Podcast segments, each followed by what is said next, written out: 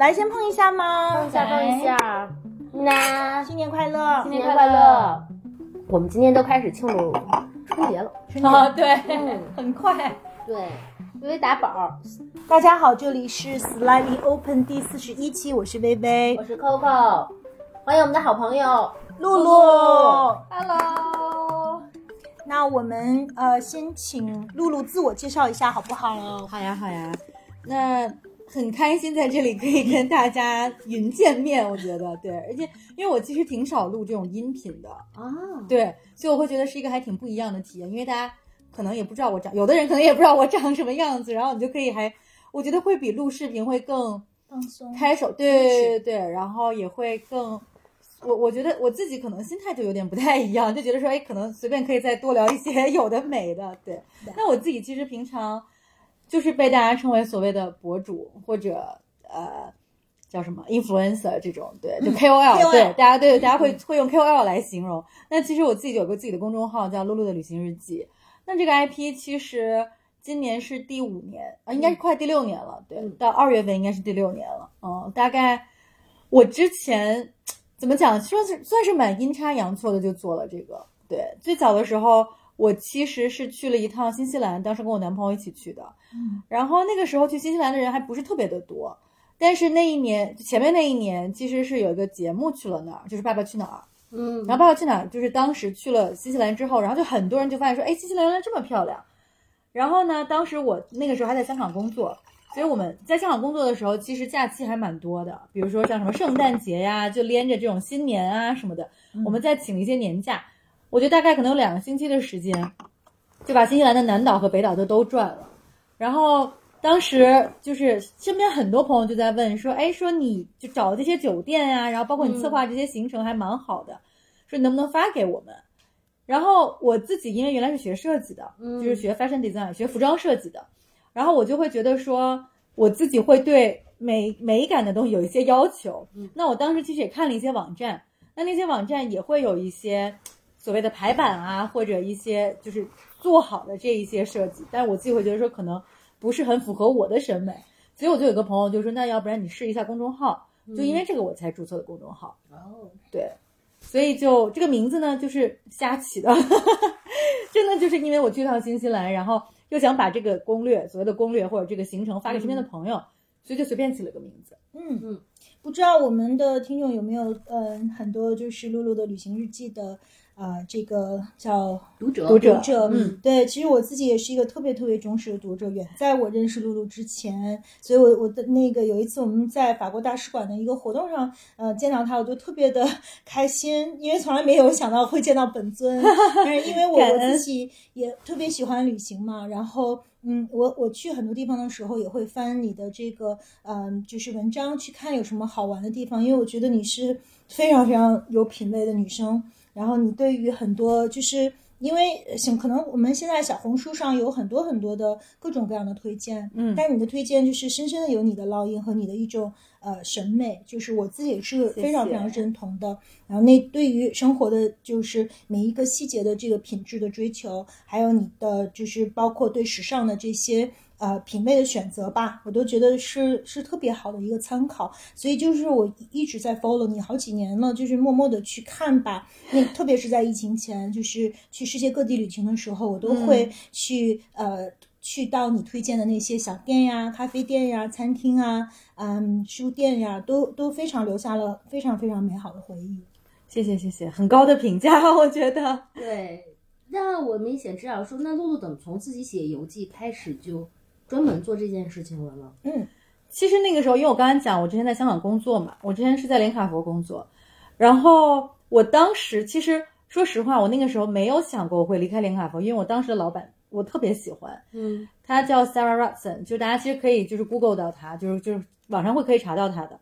他其实，在连卡佛做了大概有十年、十一年的时间，就是他自己可能都觉得他会永远在连卡佛做下去，所以我当时就是跟着他的那个团队嘛。所以我自己就觉得说能真的能学到很多东西，因为我在，因为他是买手部的呃老大，所以呢我就是跟着他，我就觉得真的是每天都在有一些新的内容在在充实着自己，我觉得是一件特别有意思的事情。那直到有一天他走了，他去纽约工作了，然后呢，我等于就是还，但我当然还是在这个团队里面，但是我就换了新的老板，然后就有新的不同的工作模式。那大概又过了半年之后，我就想说，哎，我是不是可以有一些其他的机会去试一下？因为我当时联海博大概也做了两年多、三年的时间，嗯所以呢，那个时候我其实有在去，就是看一些其他的机会，比如像一些其他的品牌，就是也是买手啊，或者什么类似于这样的工作。因为我我原来学设计，就是学服装设计，所以我还是希望可以在这个行业里面继续做。嗯那那个时候呢，真的非常巧，我觉得很多事情就真的就是顺水推舟，就是一步一步，你可能自己都没有这么多的设计，对。嗯所以那个时候就是特别巧，就是在我老板走了之后，我的那个公众号，因为我还在继续写这个公众号，但是可能恨不得一个月、两个月才更新一篇，因为我不是主业做这个嘛，而且我没有，说实话没有想到说我会把写写写公众号作为我的主要的工作，所以那个时候大概一个月、两个月更新一篇之后，突然有一天，我记得写的是苏梅岛 W 酒店，那可能是第五篇或者第四篇左右，然后就十万加了，嗯，就第二天就十万加了。哇，然后我自己都特别的讶异，我说什么情况？就是怎么会十万加？然后我记得就一晚上就涨了两三万粉丝，对，然后结果我朋友就说说，哎，说你要么试一下，就做这个，把这个做成主业。后来我就觉得，我就没想过要做成一个博主，所以我也没有说我一定要把这个做做成，就是真的当成一个当成一份事业来做。那后来呢，我刚才不讲到，就是我就我就发现我不讨厌写这个事情，就我我发现我不讨厌就是呃不反感写内容，然后呢，我就觉得哎分享给大家也是挺有意思的一件事情。嗯后来呢，就是一开始就写旅行嘛，因为这个名字也叫露露的旅行日记，嗯包括最开始我可能就会写一些我去到。比如，因为我们当时买货嘛，会去什么巴黎呀、米兰啊什么这些地方，嗯我就推荐一些这些东西。然后包括香港，因为我之前住香港，会推荐很多香港的餐厅，嗯，就大家还都蛮爱看的。后来我就想说，哎，我自己学设计的，我又在时尚的行业工作，我说要么我就写一些我自己真正在行的东西，嗯我就开始写 fashion，就开始写时装。嗯我会觉得说，这其实是我自己的一部分。那既然我把这个平台就作为我自己的平台的话，我其实应该分享给大家是我就是更多元的我，而不是仅仅是关于旅行的东西。那旅行只是我的爱好之一。那我自己觉得我真正可能所爱的，或者说我真正的专业所在是时尚的东西，所以我就开始写一些，但也是很轻松的，不是什么趋势啊或者什么这种，反而是写我自己会穿什么。嗯我记得第一篇时尚内容好像是写我去土耳其带了什么衣服，然后怎么样，比如说一个十天内的行程，然后我带了几件衣服，怎么样把它就是不同的排列组合起来，可以穿出几套这样子。后来发现说，哎，大家也挺爱看的，嗯然后就是真的就是挺顺水推舟的，就是自然而然的就开始有一些品牌来找。嗯我记得第一个品牌是一个耳机的品牌，是我自己在用的。然后他就说：“你可不可以找你们推广？”我说：“可以啊、我说：“我自己也有在用，我还蛮喜欢你们品牌的。”然后他就问我报价，我说：“啊，我说我也不知道要，对，我就说我也不知道要开多少钱，因为就是我从来没有做这个事情，嗯。然后也完全没有参考，对，所以我觉得就是一个还挺就是这种自然而然的这样的一个过程，对嗯，就嗯自然 organic 增长的，慢慢的。对。那那这个做博主可以现在就是完全可以养活自己吗？就是它变成了一个你的全职的工作吗？对我后来就是发现说，哎，原来这个事情是可以赚钱的，以及赚的要比我工资要高，你知道吗？对，所以慢慢慢慢，我就当时因为那个时候我从林雅佛走，其实并不是因为这个公众号，我只是觉得说，哎，我想看一些其他的机会。那就其实也就是在我这个所谓的空窗期，然后就有了这些广告进来，我就想说，哎，那不然我就试一下做这个看看，那一下就做到了现在。对，所以就是我觉得时间也挺快的。嗯嗯。嗯，所以除了旅行时尚，在你的平台上，大家还能看到什么其他的内容呢？其实蛮多的，因为我们今天中午有一个午餐，然后几个朋友就是有一些新的朋友，大家一起聊天，然后他们就会说说你会 focus 在某一个方面吗？嗯我说其实也没有，就是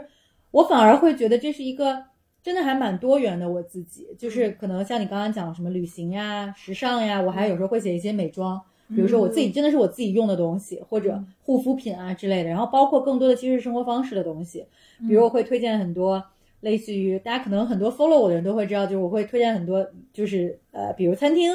比如酒店，嗯然后包括一些什么居家的小物，然后有时候也会有一些，比如我自己读的书，嗯或者看的电影，嗯就是其实还蛮，就是我觉得范围还蛮广的，嗯就是也没有说局限在某一个方，但可能就这个名字，因为像我刚才讲，我就是随便 起的，所以大家可能更多会觉得说，哦，你是不是只写旅行？其实也不是。好像你微博的名字和公众号的名字是不一样的，对不对？对，就是这个。其实有很多人都会问我为什么。嗯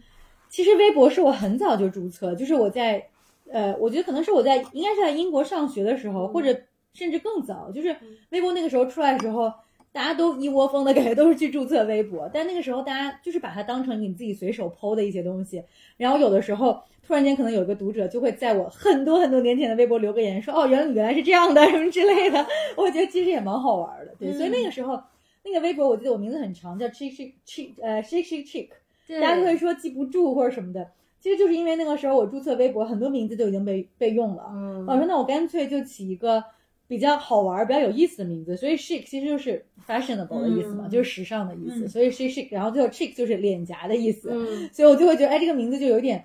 就是因为三个发音又很像，所以我觉得是还一个挺好玩的名字。所以我 Instagram 也是这个名字。嗯但后来好多人让我改，我就觉得说，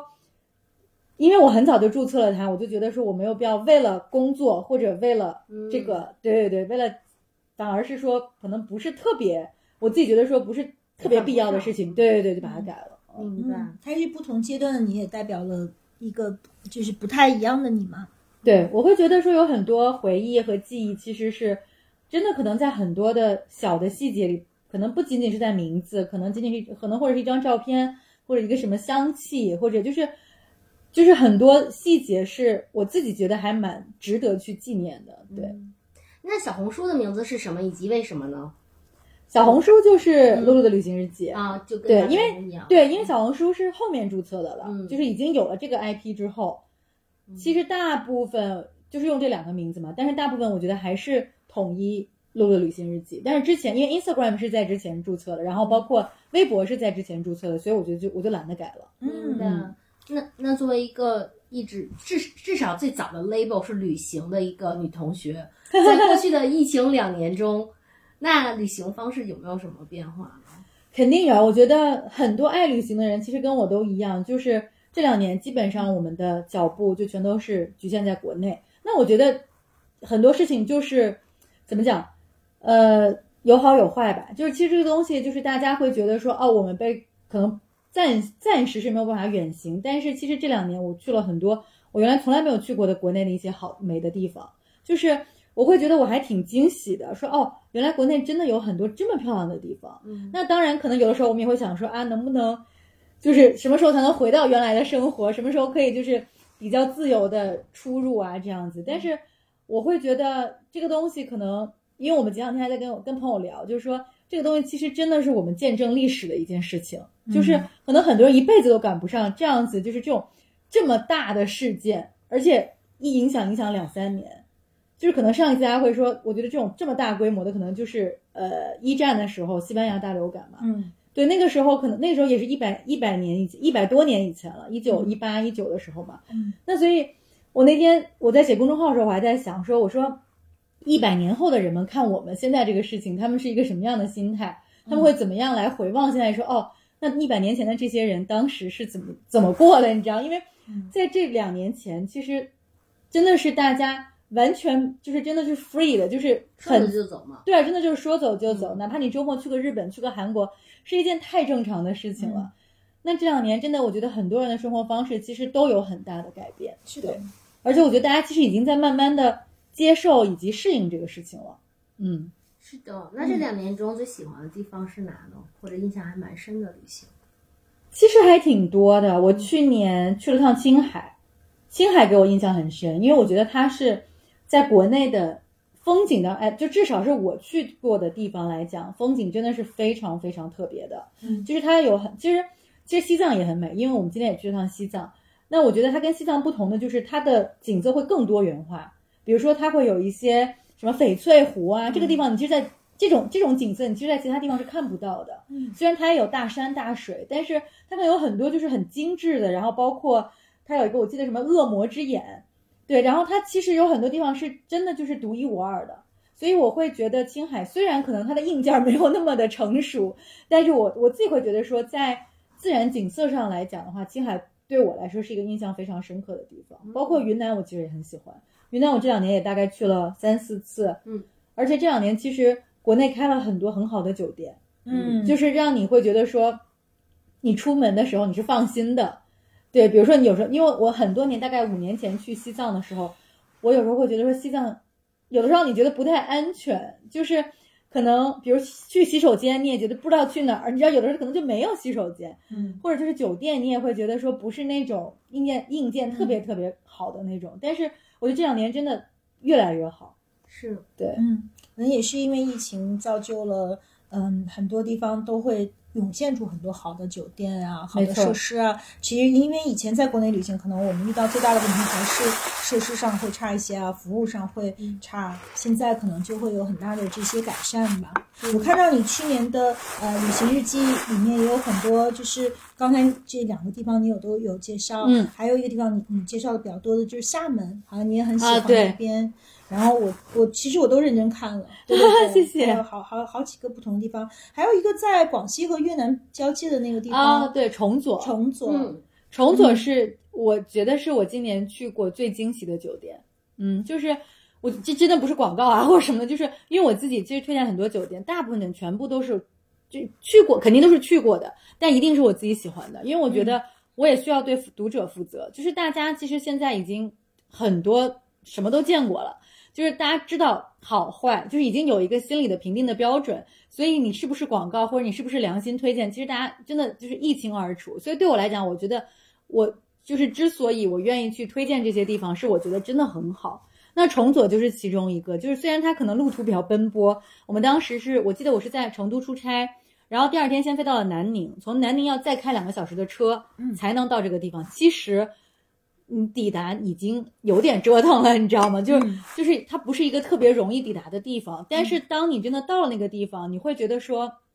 豁然开朗。我这个词用的就是还挺在这里用，我觉得是一个是一个挺准确的词，你知道，嗯就是你会觉得瞬间就有那种度假的感觉。我们当时好像住了四个晚上，然后你每天其实都可以做不同的事情。那当然，我觉得就是 enjoy 酒店是很重要的一个事情，尤其是像我们刚才讲，就国内最近真的有很多这些新开的呀，或者就是越来越好这些酒店。那崇左，我觉得一个就是它的天然的地貌，它是那种喀斯特地貌，就是去过越南的很多朋友应该对那个地貌应该都特别的熟悉，包括我们广西很多地方其实都是，其实到贵州已经有一些喀斯特地貌了，对。嗯但当然广西可能会更多，然后那个地方它旁边有条河，它那个酒店就是沿着那个明氏河建的，所以我们当时住的那个那个 villa 旁边就是那条河，所以你在 villa 的那个阳台上就完全可以看到山河，然后晚上就是有星星，你知道，就是因为可能大部分时间我们都是在城市里，嗯，但等你真的去到大自然的时候，我反正我自己是一个很容易被大自然感动的人，嗯对，所以很多人会问我说：“你之前去过什么特别印象深刻的地方？”其实我每次第一个说就是冰岛，因为我觉得冰岛就是有很多的景色和地貌是无可替代的，嗯甚至我有的时候，因为我们当时自驾嘛，就开车开在冰岛上，就是你真的会觉得说，我是不是不在这个地球上？你知道吗？就是有一些景色真的让你感动到，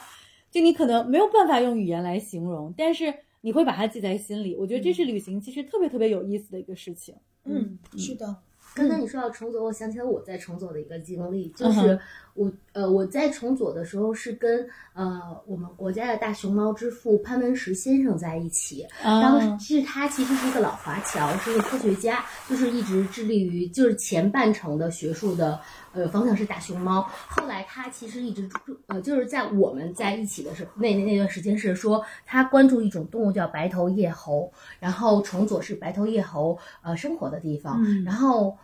我对重左的记忆也特别美妙，就是就是特别清苦，但是就是跟呃潘老师和他的学生们就是呃照顾猴子，而且当时我印象特别深的就是呃。就是就是潘先生就会说，其实我们不能先照顾动物，我们一定是照顾好当地的人。所以他其实花了很多的气力教当地的村民，比如说怎么建沼池，怎么去更好的生活、更文明的生活，然后再跟村民们去教育说我们怎么样更好的照顾白头叶猴。哎，你说的好多好多年前了，就是，嗯，对，就是旅行对我来说，很多时候其实也会跟那个人是有很大关系的。嗯对，确实是。所以就是我会觉得旅行真的有很多时候会让你感动于某一个故事，或者就是真的可能就是某某一个风景，就是很小的事情，对，所以我觉得这也是大家会觉得说为什么很想去看看不一样的外面的世界，对。微微也是一个四处飞、四处浪的人。那过去两年中，你最喜欢的旅程是哪一次？那还是西藏吧，我觉得西藏还是过去两年旅行的天花板。不是新疆吗？新疆，嗯，因为我在西藏待这去年在西藏待的比较久嘛，就是待了二十多天。那我也经历了，就是露露讲的，就是说，比如说，就是松赞系列在呃波密在南迦巴瓦，就我们在节目里也介绍过那种，就是它非常非常漂亮，然后它的那样的景色在。雅鲁藏布江大峡谷的那样的一种，嗯，就是世外桃源的那种美好。但是后来我们不是也走了这个阿里大环线吗？阿里大环线就没有那样的一些。呃，特别好的设施了，就是那就非常苦，就是可能这个县城里最好的酒店，也就是能够洗个热水澡就算不错了。就有的时候甚至都来连澡都洗不上。比如说我们在冈仁波齐转山的时候，嗯，就没有那样的一些啊啊硬件的条件。可是它是一个，我觉得西藏它不光是因为它有它有这种，嗯，有的时候我也会有那种感觉，就是就觉得不像是在这个星球上的景色，就它的那种。孤绝，它那种神奇的那样的一种，比如说，它就是面对着那样的一个冰川，面对着那样的一个冰川的这个湖泊上面飘着千古玄冰的那样的一种景象，就是。是特别超现实的一种一种感受，嗯，但是另外一方面就是它也有那种特别雄浑、特别粗粝的、特别嗯，在这个海拔特别高的那一种嗯山上的那种精神上的一些东西吧，包括就是看到呃风马旗飞扬，看到很多特别虔诚的藏民的那种呃转山修行和和祈祷，我觉得所以它是一个很综合的地方，就是嗯，因为它它有一种神性，它有一种。就是你似乎觉得，就是离离天堂更近的地方，它又有特别美的地方，有美食，但它也有那种，嗯，很就是离心，你就觉得好像似乎在那样的地方，就是离灵魂更近。就是，嗯，当然有可能就是因为我们在高海拔的时候，就是那种天光加上那样的呃风，那样的山峰，那样的光线，那样的缺氧的时候，人进入到一种另外一种精神状态里。我觉得那种精神状态让我。特别难忘，然后我觉得新疆特别不一样，就是新疆的景色特别大气，就它那种大气的那种扑面而来的那种呃，比如说它的那种就是特别呃奇雄的那种山，然后山里面就山上有好多好多的山洞，然后每个山洞里面似乎都有嗯，你不知道是不是外星人住在那儿 那种感觉吧，然后它的这个在这个。嗯，翻越打板的那种大雪山，然后嗯，就是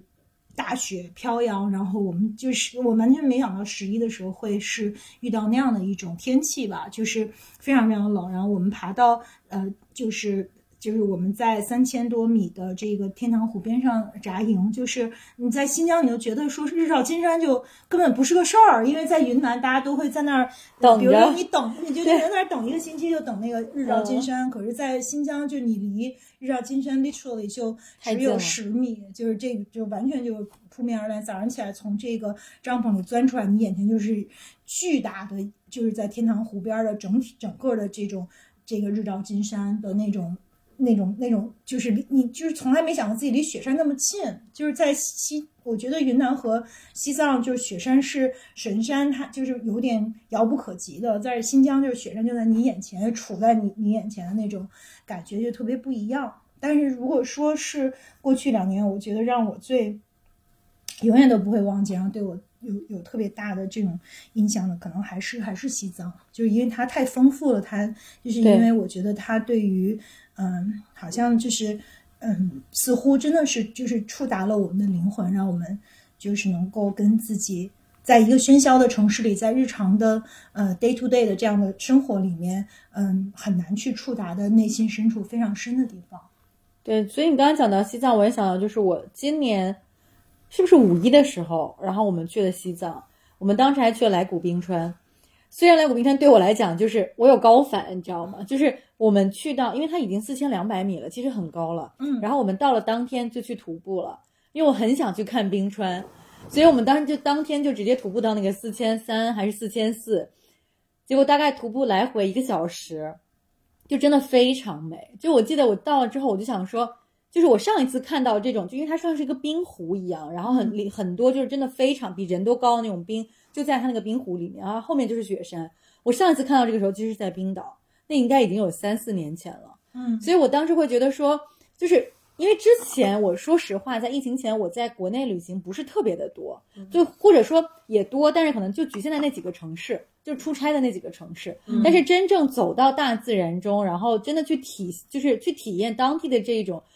特别多元的这种特别丰富的这种风景，以及可能去体验这些当地的这种生活方式的时候，你会觉得说，其实机会没有很多。嗯但所以这次我去到西藏的时候，我觉得我跟你有就是挺相像的感觉，就是我会觉得说你是很感动，然后你也会觉得说哦，你整个人其实是处在另外一种状态的。所以西藏对我来讲也是一个印象特别深的地方，而且它每个地方其实风景都不一样。嗯因为它海拔很不一样，就是比如说有很低的海拔，有很高的海拔，所以它的植被就不同。嗯然后包括它你在面前的风景也不一样，可能有的地方是有河床的，有的地方是有冰川的，有的地方是有原始森林的。嗯所以其实你在每一个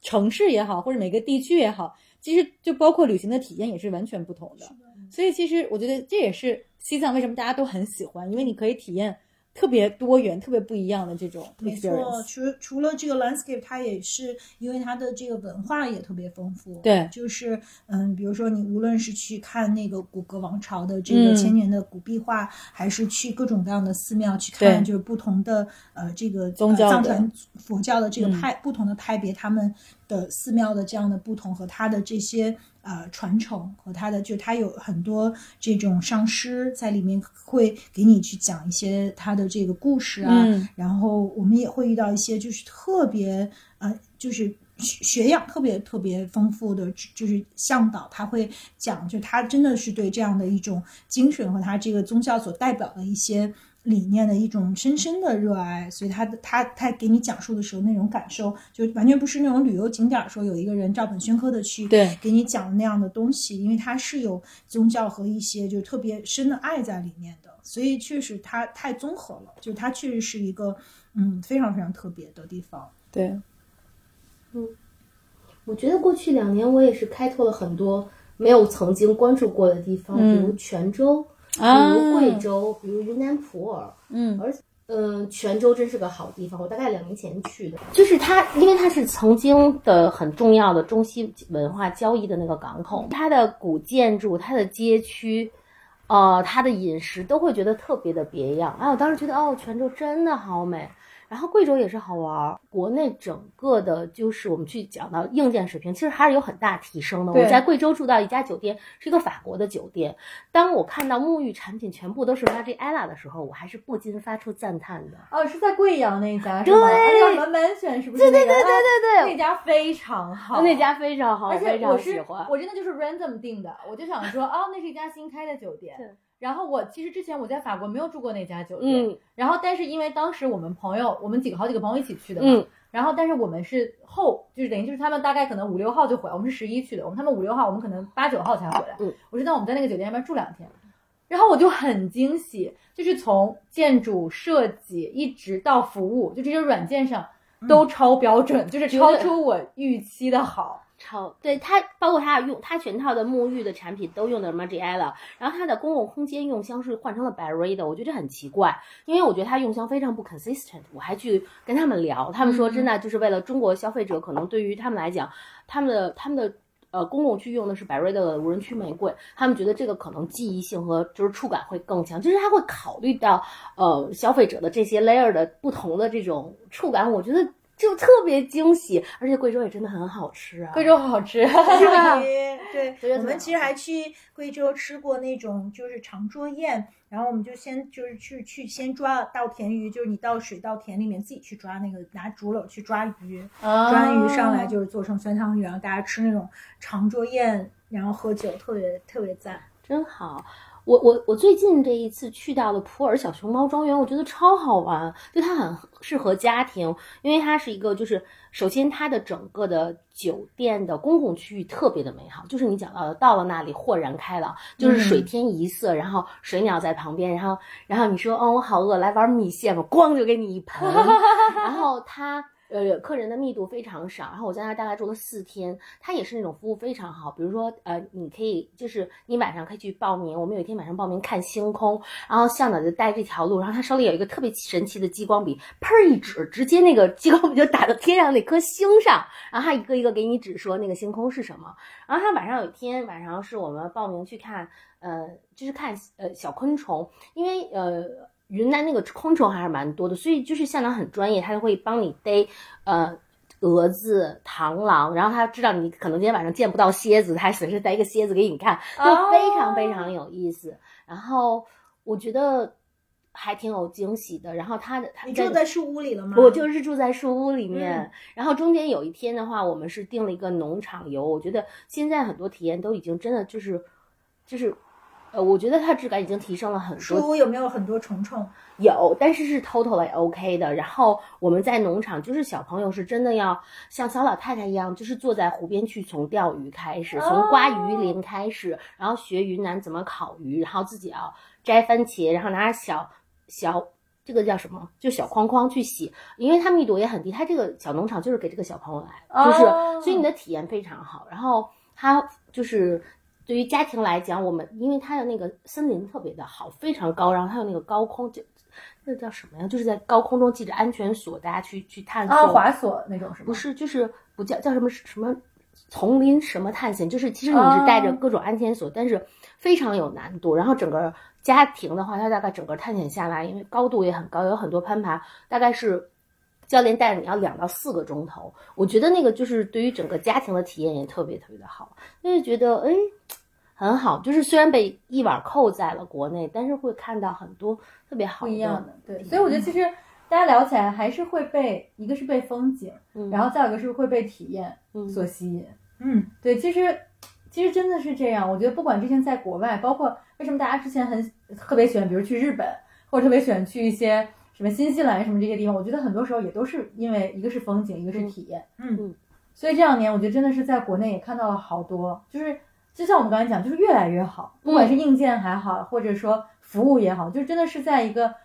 飞速提升的这样的一个过程当中。嗯，对，我觉得看露露的，嗯，就是你的这个露露旅行日记里面，其实旅行也不只是刚才你说的呃风景和体验，其实还有很多嗯我们自己投。就是放在里面的，比如说我们的呃，对，就是去找一些很可爱的纪念品呀，然后我们穿什么样的衣服，然后我们去跟就是了解当地的文化，我们带什么样的书跟我们一起去旅行，嗯，其实就是一个很综合的，就是旅行其实是整个一个人他的品味，他的对这个世界，他的这个获取知识的方式，他的这个呃感受力和和你你你怎么样去。反正就是就是很综合的呃一个体现吧，就是能不能给大家介绍一下，就是比如说你你去旅行的时候，你怎么去考量这些这些不同的元素，把它们很好的结合在一起的。首先就是，其实我去每个地方肯定都会或多或少先先，我觉得大家都是这样，会先查一下，就做一下 research。嗯，比如说你去的这个地方，至少你会订酒店吧？嗯，你会想说啊，我到底要住哪个酒店？你会先就是对比一下，说哦，你最后会选了哪个酒店？那你其实或多或少就会对当地有一些了解，比如说，呃，当地的风景也好，或者当地的一些，因为很多酒店的网站上，或者就是在订酒店的网站上，都会或多或少介绍一下，说，哦，这个地方，比如说是什么样的一个，呃，是丛林也好，还是海边也好，就你会有个大概的印象。那其次，我可能会我自己其实会选择季节，比如说哪个季节去哪里比较好。比如说，我像冬天，因为在国内嘛，我我冬天其实很喜欢去南方，就去三亚呀，就海南这种。我夏天其实。一个夏天都没有去海南，因为我觉得夏天的海南真的对我来讲就是太热，而且就是太潮了。它是那种很闷的热。因为我我记得我有一年大概六七月份去了一趟海南，我就当时都没法出门。对，就而且白天外面是没有人的，嗯，就大家都是真的等太阳下山了才出门。是的。但是现在去就非常舒服。那可能再往前，就是疫情前的话，你可能会为了不同的季节，或者就是说不同的，呃。就是一一些，比如呃，比如讲像什么亡灵节，然后比如说泼水节，就是有不同的这些节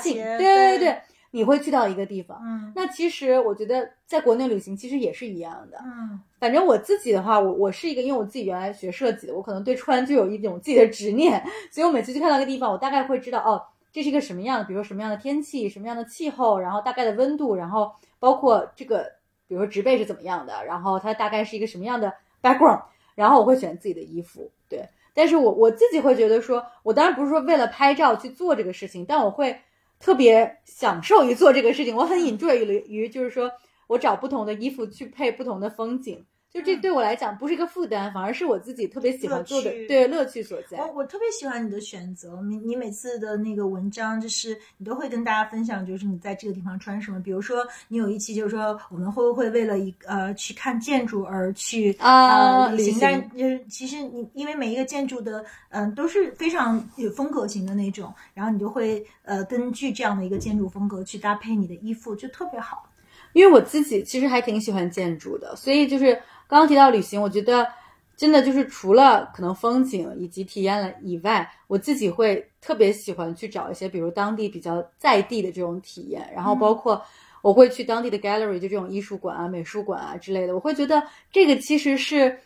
了解一个城市特别特别直接的一个方式，不管是国内也好，还是国外也好，可能尤其是当时我们没有疫情之前，我们在国外，你会通过每一个城市的这些美术馆。会有一个特别直观的印象，说哦，那这个城市现在的它的美学的构架是怎么样的，或者至少是说哦，那大众审美是以一个什么样的方式在在就是流传下来。嗯，然后包括我自己很喜欢建筑，因为就是我经常会比如说比如说去到墨西哥城，嗯，我就会专门找 Louis Bargan，对他的那一些建筑的，比如他自己的 gallery 不是他自己的 studio，然后比如他去帮我，甚至是当时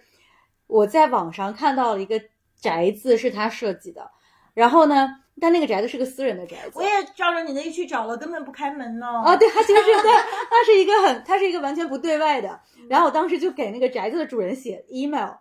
我说我很想来你这里看一看，我说我们能不能买票什么之类的。后来他们说，哦，他说你怎么知道我们的？我说我在网上有看到你们的这个照片啊什么的。我说而且我自己很喜欢 Bargain 的设计，我说能不能来看？后来他就免费开放给我们，然后我们就去看了。就是我会觉得这种体验真的还挺特别的。包括在斯里兰卡，斯里兰卡也是，就是我因为我自己很喜欢 Jeffrey Bawa，也是斯里兰卡一个就是呃特别有名的一个建筑师嘛。我会为了他就专门去到一些小的地方去打卡他做的酒店，然后包括他自己之前的也是他的 studio，包括他住的地方。就是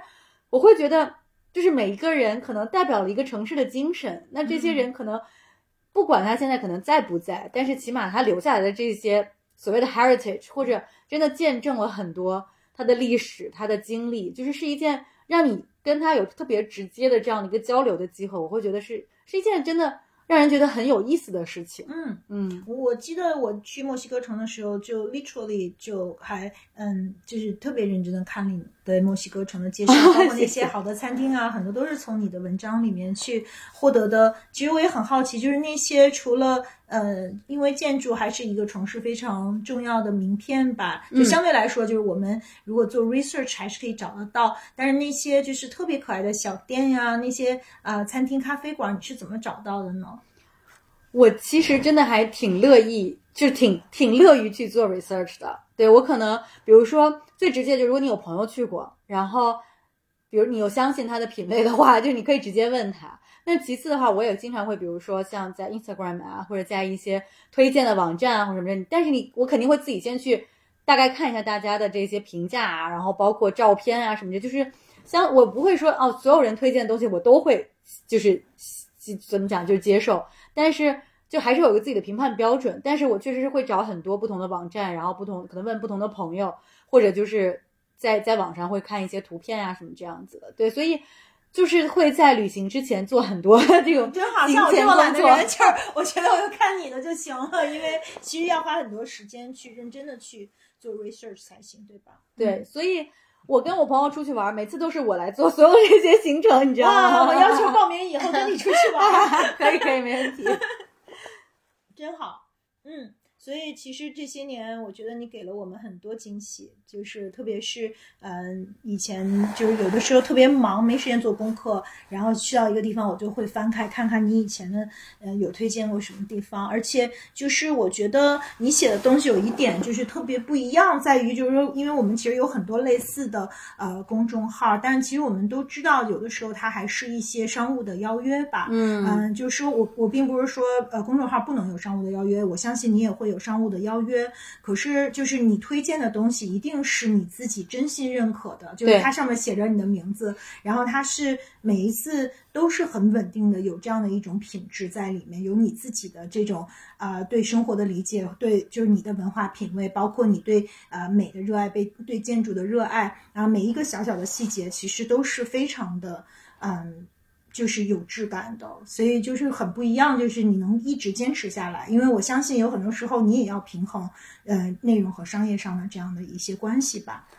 对，我觉得可能对我来讲的话，因为我一开始，因为我刚刚讲的，我一开始做这个事情不是以商业为目的的，就是当然可能这这，我觉得这个真的很可能很多的博主也好，或者就是做这个行业的人来讲，大家都会有这样的一个平衡，就是说我到底怎么样去 balance 我自己的品味以及商业上的这种合作。那对我来讲，我觉得最 general 就是最最根本的一个判断的标准，就是我到底喜不喜欢。那这个品牌我喜不喜欢，或者这个产品我喜不喜欢，这个东西我到底了不了解？如果我比如说没用过的、没去过的、没有可能就是真的就是没有体验过的，我没办法推荐，我写不出来，明白我意思吗？就是我会觉得说这个东西你不是真心喜欢，你根本就不知道怎么去表达。你如果你自己 express 不出来的话，你的读者怎么能认可呢？嗯，就我觉得还是要就如果它是一个商业的这样的合作的话，其实我觉得对我来讲最 fundamental 的还是你自己要喜欢。嗯就是你是真心的在，就算是它是广告的话，你是真心的在推荐。我觉得这个就跟你为了一篇广告，为了赚钱而写这个东西，其实目的是不太一样的。是对，我我也很喜欢你，就是 Laurel 那一期，就是你不是在，就是你推荐的是冬天的那个颜色嘛？啊因为那个他们有很多不同颜色的围巾啊、对对毯子呀，然后你就嗯做了一些那种搭配的推荐，嗯我就我就是也也特别喜欢。虽然它一看还是一个商务的邀约，但是它嗯你就把它给嗯完全升华到一个嗯，就是让这个冬天更有色彩，让我们的穿搭就是更呃有有意思，更更丰有更丰富的色彩去表达我们的感受的那个层面。嗯、那个我觉得我也特别特别喜欢。嗯，对，我觉得就是，所以有的时候你就要去想，就是我们经常就是在想，哦，这个文章到底要从哪个角度去写，包括怎么样才可以就是不一样，就是怎么样才可以哎有趣，因为其实现在的平台太多了，就是大家可能会 follow 公众号也好，小红书也好，抖音，或者就现在真的就是越来越多的平台，那怎么样做到说你自己还是你自己，但是还是会有一些更新颖的东西，更有意思的东西，我觉得这个其实挺重要的。你有拒绝过一些就是你觉得确实没法推荐，因为它不够好，你就放弃掉的时候吗？太多了，我觉得对。现在我们大概，我我不是不真的不是凡尔赛，但我觉得就是大概有三分之二的品牌我们都没接。对，就是我觉得还是要把握好这个所谓的你自己的这样的一个平台吧，就是你自己的一个一个 taste，一个一个，对我觉得还是要有自己的一个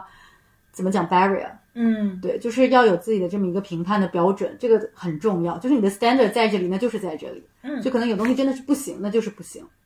但我自己也会很直接的跟品牌讲说啊，那我们看看之后有什么其他的机会或者什么之类。我觉得这个大家也能理解。对，嗯我觉得这样其实也还蛮，就是互相之间，我觉得大家这种关系也是还 OK 的啦。嗯，对，就是你不会因为商务去放弃掉一些自己的标准，compromise 你的标准。对，嗯，我觉得这个挺对我来讲是很重要的。对，对你对你的读者和你的潜在客户也都很重要。对对，是的。其实这个长期来讲，可能是一个呃公众号能够运营特别好，long term wise，可能短期放弃了一些商业利益，但是长期来讲，就是你的品牌、你的品质，就是大家都是有有认定的。就是每一次你推荐的东西，我都知道是你真心呃你自己很认可的。嗯，所以就是非常非常不一样，因为有的时候我们也会看到一些另外的例子吧，就是特别突然，前面和后面完全搭不上，分隔线是吧？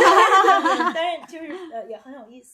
其实我也很想，就是因为你是一个很有意思的例子，就是说，嗯、作为一个女性，呃，把自己的嗯、品味、爱好，呃，变成了一份工作。那我们有很多的听众，可能他也会面临到一些呃事业上的选择吧，因为你也算是放弃掉了一些大平台的机会，会就是为自己工作，对吧？你就是要独立的承担，可能你这里面有 pros and cons，肯定也是有风险的，有一些嗯、呃在平台有平台的一些好处和优势。那自己去面对这些东西的时候，那可能你是全权负责，但是所有的风险你也要自己承担。就你怎么去比较这两种不同的经历和你未来对自己的这个职业是怎么样去看待的？我其实说实话，我觉得对所有的，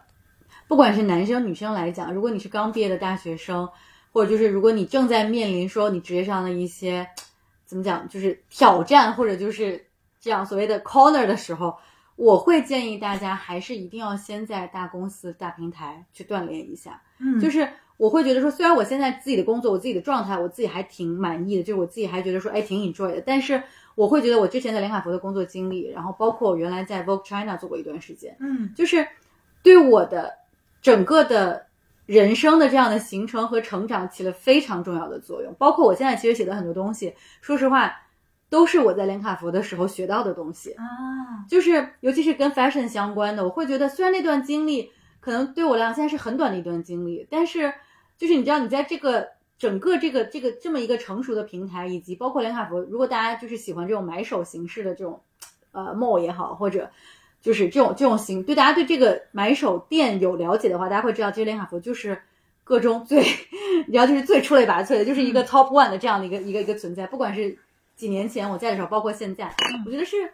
非常一个无可对，就是无可无可替代的一个存，这确实是啦。我就是平心而论，嗯。所以就他为什么可以做到现在这个位置，真的就是如果你进到那个这个体系里面，你是大概能知道。当时你可能会觉得哎蛮无聊的，就是你知道你每天都在看这些报表，每天都在开会，你会想说天呐，就是怎么这么有的时候你会觉得满，真的是。嗯不知道接下来要怎么走，你知道，就是我们可能真的有的时候工作到夜里就很正常，周末要去加班太正常了。而且你知道，在香港其实是一个，我会觉得在那个时候我在的时候，我会觉得大家是一个比现在内地更卷的这么一个，你知道，就这样的一个环境下，就是大家每天都在非常拼命的工作，所以我当时就会觉得说我我真的有时候会怀疑我为什么要来，你知道吗？但是后来我现在回看那段经历，我会觉得说是一个成长很快，然后你可以很快速的掌握这一套体系，很快速就是去了解这个系统，然后包括我们因为做买手，你一定要去到店里，你一定要不管是跟 sales 聊天，或者去跟 PS，或者去甚至我们有时候会跟客人一起聊，就是你会掌握到最直接、最第一手的资料，其实是你可能比如说我现在做自媒体，我很难去有这些的资源。但是你作为一个公司，你作为一个平台来讲的话，它已经是一个非常完整的体系，非常成熟，所以其实你 get 到这些东西是一个特别自然而然的事情。所以我会觉得，包括不管是之前我在 Vogue 工作，然后那个其实是很短一段时间，然后包括我在连卡佛，我会觉得说，这对我自己的可能时尚观的形成，甚至可能是对一些世界观的形成，都有很重要的这样的一个因素。对，所以我会觉得说，一定一定要现在对我自己来讲，我觉得一定一定要现在大公司、大平台。先去做个几年，先去锻炼一下，对，就是嗯是挺重要的一份经历。嗯，嗯我其实还蛮有感触，是昨天碰到一个男孩子，那个男孩子现在在嗯汽车领域也是非常优秀的一个一个男孩子，然后我们俩一起碰起来，我们说到他就是最早的职业生涯中，因为我们也在一个大平台共事过一段时间，露露讲讲到了很多，因为在这个平台上你吸取了很多的。技能和视野，你的可为。然后那个男孩子他他就跟我讲说，后来他一直在汽车行业，但很多时候面对各种各样的诱惑中，觉得他能 hold 住不可为不为，是因为最初的那个平台和最初的那些人。的确，人的就是我们起始的那个起点，在什么样的平台上，以及和什么样的人在一起，还是挺很重要要的是呢，对嗯，嗯，说说就是说，那那你现在算不算自由职业者呢？就是这个这种自由，嗯、带给你的好处和坏处是什么？你你未来会不会持续的去做这个事情，还是你会呃有一天也会想做出一些改变？首先肯定是自由职业者，对我们现在我自己会觉得自媒体其实就是完全就是自由职业者，因为你没有任何一个公司，不包括可能，就算我们现在有注册自己的公司，但其实你还是每天和不同的品牌合作，然后和不同的这些人去，就是我觉得还肯定从某种意义上讲，他肯定还是自由职业者。但是你说好处和坏处，我觉得其实都有。那好处肯定就是时间上更自由，对，因为所谓是自自由职业者嘛，那。就是你可能更有弹性，你可能每天可以安排很多不同的事情，就不像你在上班的时候，你就朝九晚五，或者我们可能朝九晚不知道几点了。对，就是，但是他这种自由，其实我觉得是相对的，就是你也不能每天都很自由，因为你毕竟还是有这么多工作。但是自媒体对我来讲，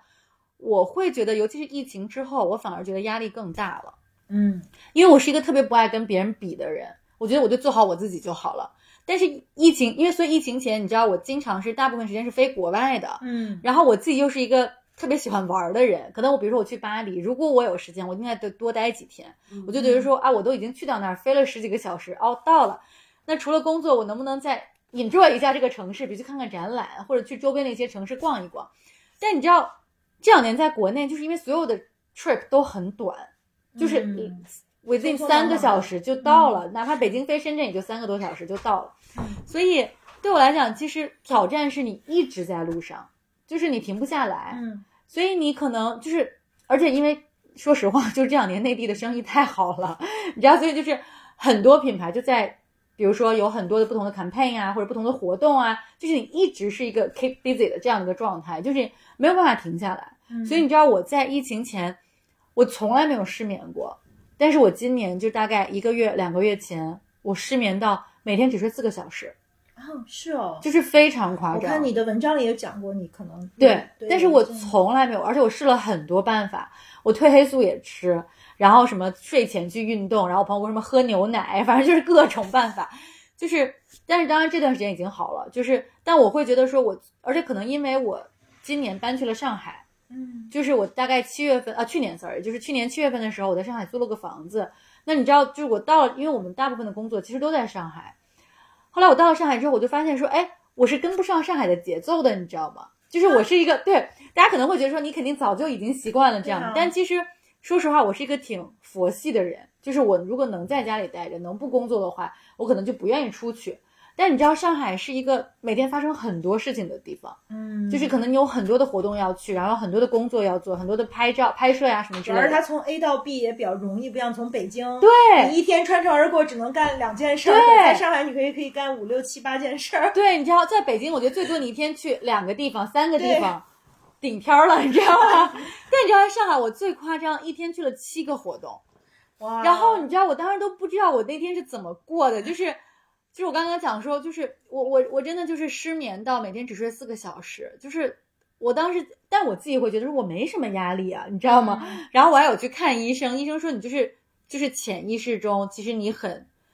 焦虑，所以他说其实你可能平平常你不会觉得说啊我压力很大或者什么之类，但是你可能在睡觉的时候，但我他讲的我觉得确实很对，就是我睡醒，因为我只睡了四个小时就自动醒了，比如说我十二点睡，我四点准醒，我两点睡，我六点就醒，然后就再也睡不着了。然后这个时候脑子就会过很多很多的事情，比如说你第二天要有什么拍摄，第二天要有什么行程，然后接下来要去哪儿出差，你知道就是节奏太快了，对，节奏太快了。所以我后来我就觉得不行，我还是要慢下来。我觉得我还是要做我自己。就是你可能如果你想参加活动，或者你如果你想去就是工作把工作排满，那真的不是一件难的事情。但是就像你刚你刚刚讲的，就是你什么样什么条件你可以 say no，就你怎么样可以让自己调节到自己最舒服的状态。嗯，我觉得是我现在。就是对我来讲，算是一个很重要的一个课题。就自由职职业的这种，就是选择和自律，然后你的时间都是你自己安排的。对。然后面对不同的邀约，你怎么样去更 be selective？然后哪一些时候，对，其实这个是很难的，因为在大平台，可能这个决策都是集体决策。对。可是现在就是 you're on your own，所有的决定都要你自己去下。嗯。而且你知道，有的时候你很难去拒绝，就是可能说。这些品牌都是你在合作的，就都是关系还蛮好的。那你说你是不去这个活动，还是不去那个活动？你知道，有的时候我自己就会还蛮纠结的。但是后来我又觉得说，你真的要做选择，就是你不可能对所有东西 say yes。就是对我来讲，我觉得很重要，很重要。包括后来我离开林卡佛，有一个很重要一点，就是我需要我自己的生活。就是当然，工作对我来讲，我觉得很重要，它是人生中真的非常，比如说。有人问我说：“你如果现在不工作了，你会你你会很开心吗？”我说：“我不会，我可能会觉得很空虚，或者你给我一个星期、两个星期这样的时间，我是觉得 OK 的，嗯就我可以用这个时间放空一下，或者充个电、加个油、度个假这样。但如果你让我一直这样下去，我可能会觉得人生好无聊。嗯对，所以我觉得工作是一件很重要的事情，但是它并不是全部。就你还是需要一些自己的 personal life，比如说你跟朋友去出去玩儿、去 hang out、去喝酒，包括我觉得更重要就是要独处。就是我觉得，尤其是疫情之后，我真的是觉得独处是一件很幸福的事情。是呢，因为我去年啊前年了，二零二零年的四月份，我从香港回的北京，然后那个时候其实已经要集中隔离了，所以我是在北京的、就顺义的一个酒店集中隔离了十四天，然后到家了之后又隔离了七天，所以我就隔离了二十一天。然后那二十一天，大家都会说你是不是觉得特别难熬，很难过？其实没有，我我特别 enjoy 那段时间，你知道吗？因为所有人都知道那个时候在隔离，所以大家就不太会给你什么工作呀，或者什么，就跟你聊这些就是 business 上的事情。然后包括我自己当时又带了很多书回来，然后我在隔离酒店，就是每天的那个 schedule 特别健康，因为早上八点半就有人敲门给你送早饭，然后你不醒也得醒，然后你早饭完了之后，我就会看点剧，然后看完剧之后，就是可能就做个，因为我我会我下载那个 Keep 嘛，我就在那 Keep 上跟着做点运动，完了就午饭了。午饭完了之后，我就会，因为我当时订那个房间是有个阳台的，我就会在那个阳台那个边儿上晒晒太阳，然后读书。大概可能一天读个两两三个小时的书，完了之后下午可能又做点，就是做个什么运动，就可能也不会特别久，但起码你是嗯保持着这样的一个一个一个一个状态的。然后就晚饭，晚饭完了之后，我就可能再看看个电影啊，或什么之类的，这一天就没了。就你一直保持这样的一个状态，十四天，你会觉得说怎么这么幸福，你知道吗？就是你之前有很，因为像我当时就是你，你真的，我觉得现在人都是很难有大块的时间去读书。even 周末你可能有的时候都，比如说要陪家人啊、陪朋友啊，或者大家一说约也有好多出去吃饭，邀约，又对吃吃喝喝、玩耍密室什么的。对 对，然后这个一天就过去了。所以那个时候我会觉得说，哦，这真的大块儿的时间就是你自己的，你完全可以自己去去 plan。然后包括后来我到家里，我其实一开始是没有假期的，但因为那个时候正好是因为北京有一例，好像是英国回来的一个男孩儿，然后在假期的时间，就反正他出去了嘛，那个因为说不用隔离，就是假期，然后他出去之后就发现出问题了，嗯然后我们那个时候所有人都要隔离假期，然后我当时就在家里嘛，突然间我得到这个消息，我还蛮开心的，你知道吗？虽然就是可能对很多人来讲，这是一件还蛮蛮憋呀、然后就是在家里会觉得很无聊啊，或者什么之类的，但对我来讲，我会觉得我还挺 enjoy 那一段时间的，对，就真的是给你一个所谓的就是自己跟自己对话的时间，对，其实去年我也是很意外的，就是在新疆被隔离了八天。哦，真的吗？嗯，对，就是因为我们正好飞到伊犁嘛，从伊犁走那个乌孙古道，然后从伊宁出发的。然后那个时候不是就是霍尔果斯的那个，后来就所有人从那儿，就是只要是曾经呃有痕迹到过伊犁地区的人，就都被隔离了。然后我我也是，就是在其实，在新疆隔离的这个条件还蛮艰苦的嘛，就是他、啊他还是就是嗯，就是他也不是在酒店里隔离，是在集中的这个医学观察点儿。但是嗯，就那段时间我也觉得挺好的，就特别规律，就就是早上有人来送饭，然后起来就会去学习看那个，我那会儿就每天都会去看 master class 的一些。啊，课程，因为以前在北京啊就特忙，天天就没有时间去认真的去看，有一些我非常非常喜欢的课程，然后会读一会儿书，然后处理一会儿邮件，然后吃午饭，吃完午饭就嗯、就是会接着嗯、呃看书，然后开电话会，开完电话会就呃健身。我那个时候就一天上我伦敦教练的那个健身课，一天上了瑜伽课。然后呢，就开始吃晚饭了。吃完晚饭就看脱口秀大会 闺女特别开心。然后就觉得说，哎，怎么就下午四点了？哎，怎么就晚上都晚上两点了？就每天好像就也不觉得嗯无聊，无聊，嗯然后就觉得好像那个时间就干了很多平常在这边有好多 distraction 嗯、做不了的事儿，嗯也挺也很充实。嗯，我我前一段也有了突然的必须在家时间，就是因为腿折了，所以必须在家就是待三个星期嘛。然后的确，我觉得呃，它对我来说释放的是我醒的特别早，然后我一般早上都有至少一个小时的健身时间。那这个健身时间就是天光未亮，家人还没起呢，然后但我也健不了身了，所以那个时间就是专注阅读时间。但我的确体感跟你们稍微有点不一样，是说，嗯，就是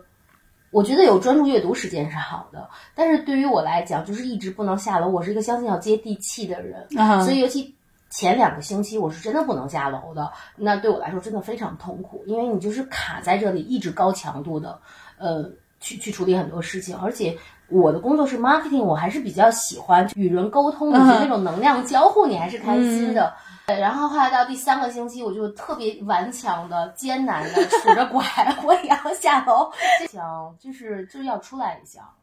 就是静下来是好的。刚才露露描述，我其实是很羡慕说那种你真的能彻底隔绝，但是某种程度上我。我不知道，就是人在职场中，坦白讲，就是你的七什么七天八天的休假，对我们意义不是很大的原因是在于说，可能前三天就一直在从工作环境那个节奏中抽离中，抽抽离过程中，你就在这四天开始清静的做自己了，然后你开始倒数该回去了，就是就是我结束了，对，就是我我觉得，嗯，是。相对真的沉静的抽离和工作保持距离，其实是一个挺少有的经验。对，而且我觉得我那个时候也有一个原因，是因为那个时候是疫情最严重的时候，就是二三月份的时候。然后我那个时候，因为我当时是去了趟夏威夷，嗯，我接下来一回来的时候，就赶上了美国熔断，就是熔断国内所有的航班，嗯所以我们就回不来了。结果呢，对我们当时又买了一张，其实是一个星期之后的，所以我们在夏威夷又多待了一个星期，是因为没票了。我们在多待了一个星期之后，就买了一张到东京转机的航班。结果就在我们飞到东京的途中，因为我因为我在飞机上是不愿意开 WiFi 的，我觉得好不容易那个时间是你自己的，你知道吗？然后在飞机途中，那个回国的航班又被取消了，就是日本飞北京的航班又被取消了。后来干脆我们在东京待了几天，我就飞回了香港，因为我原来 base 在香港嘛。然后就是。我在香港待了两个月，呃，对对，整整两个月，二月份回去嘛，到四月底，所以那个时间其实已经，我觉得慢慢慢慢大家都在适应一个说，哦，就是没有那么高强度的工作，反而大家都停下来。然后我觉得印象特别深的是，我当时夏威夷，因为有时差，然后我每天早上起来看那些新闻，你知道，就真的不夸张说，就是以泪洗面，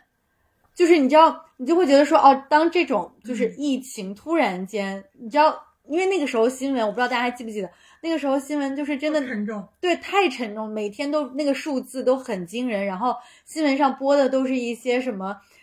就是医院，然后大家亲人的离别，然后就是你知道，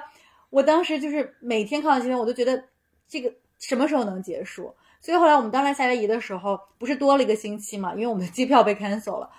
然后我当时我们就跑了我们能去的所有的医院也好，然后 clinic，然后包括超市。甚至我们跑到了那个 paint store，就是卖那些那个 paint 的用品的，就是那些什么画，就是画画啊什么用品，就买了所有的口罩。但是因为那个时候我们已经很晚了，你想都熔断了，其实大家都已经知道这个疫情了，所以我们最后就买了五百多个口罩，因为真的是买不到了。然后我们我当时就想说能不能捐给医院，然后我们还给就是认识的医院打电话，他们说你们这个不是医学级别的。就当然 N 九五只有两个型号他们能接受，其其他的都不行。但因为我们那个是属于工业工业级别的，所以后来就没办法，因为我们又用不了那么多口罩。然后最后我就把那些口罩，就是我我记得我们当时选了一百个读者吧，就是每个人寄了五个。然后当时我们选这个读者的时候，我也是看那个后台的留言，就是自己哭到不行。就是你知道有一些读者是自己做志愿者，在前线在武汉没有口罩，然后或者就有的是要做妈妈的，就是。他不敢去产检，因为没有口罩，不敢去医院。就是你知道你在就是那种情况下，你每天看着这样的东西，你其实特别 negative，你是特别负面的。但是你越在这种情况下，你就越想说我能做点什么。对，所以我就会觉得说，经历了这些事情，对我们来讲，其实真的都是一个成长的经历，是一件挺也不能说是好事儿吧。但我觉得最起码它可能对你来讲是一个很不一样的这样的一个 experience。对，是的。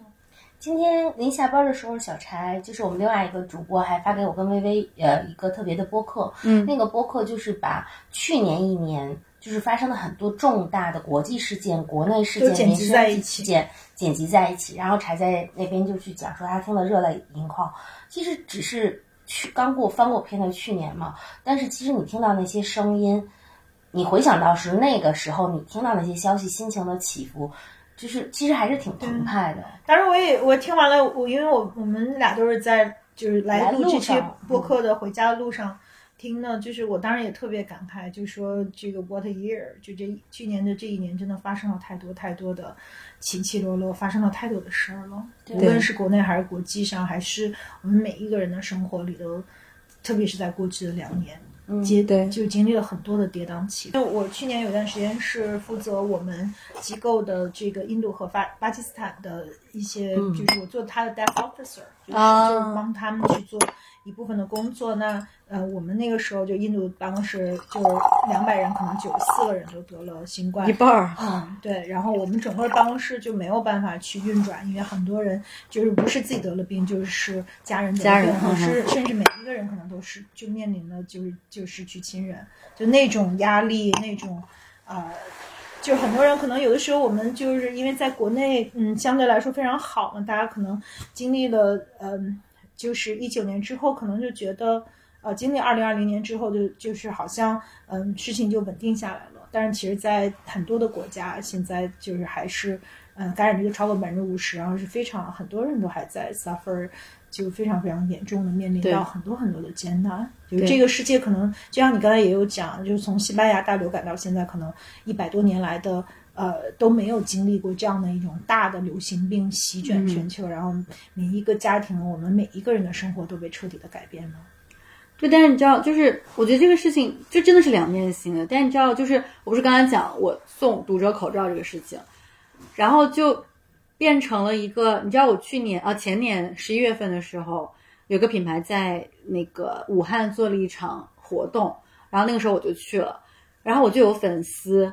特意跑到现场，对，然后他就是说，他说因为当时我收到了你的口罩。嗯就是他真的是那种特别感恩、特别感激。他说虽然可能不是很多，可能只有五个，因为他也知道就是我们没有买到那么多口罩。他说，但是他当时的那种，就你知道他当时那种感动，他就觉得说不太有博主去真的说哦去送给送给粉丝这样。当时，所以那个时候我记得 China Daily 还采访我，就是问我说你为什么做这个事情？他说你是因为你是一个 influencer，所以就因为你是个博主啊 KOL 啊，你才做这个事情。我说不是，我说实话实说，我觉得我就是一个中国人，所以我愿意。帮助自己的同胞，就是我觉得你在那种真的就是那种情况下，你可能想不了那么多，我到底是什么什么职业、什么工作，你可能就是想真正的去做点有意义的事情。嗯所以就是你刚才问我说，那我将来会想做什么？会不会一直做这个东西？说实话，我觉得做博主这件事情，就是做就是写东西这个事情，我可能还会再写，但是我可能不一定说永远都在做。这个事情就是在做博主，每天拍照呀，然后每天可能做一些什么采访呀，然后就这种，就是可能之后我自己，其实我这两年也在想说，那因为很多人会说你会不会做自己的品牌，或者说你会不会去，就是把自己的形象再去怎么经营一下。说实话，我就像我刚刚讲，我是一个特别佛系的人，我觉得很多事情对我来讲就是自然而然、顺水推舟的，所以我不太会去想强求什么东西。但是我这两年其实真的有在思考，就是说。我可以做一些什么有意义的事情，嗯，所以我前两天其实还在跟我们就是行业内的一个，就是挺有威望的一个专门，也不是说专门吧，就是大部分时间在 focus 在环保上的一个老师，我在跟他聊，我说就是我自己其实想做一些跟 eco friendly、跟这种可持续 sustainability 相关的事情，就是我不是想为了这个事情，我不是为了这个事，我不是要用这个事情来赚钱，我是真的想做一些就是。有意义的、meaningful 的，可以来回馈社会或者回馈，就是这么多年来支持我们的人呐、啊，或者就是身边的这一些读者的事情。就是我觉得很多时候，因为就是说句实话，大家可能经常就老生常谈说钱是赚不完的，真的就是这样。就你、嗯、你要想赚钱，你可能每天可以把自己二十二十四小时都安排满，但问题是这样有意义吗？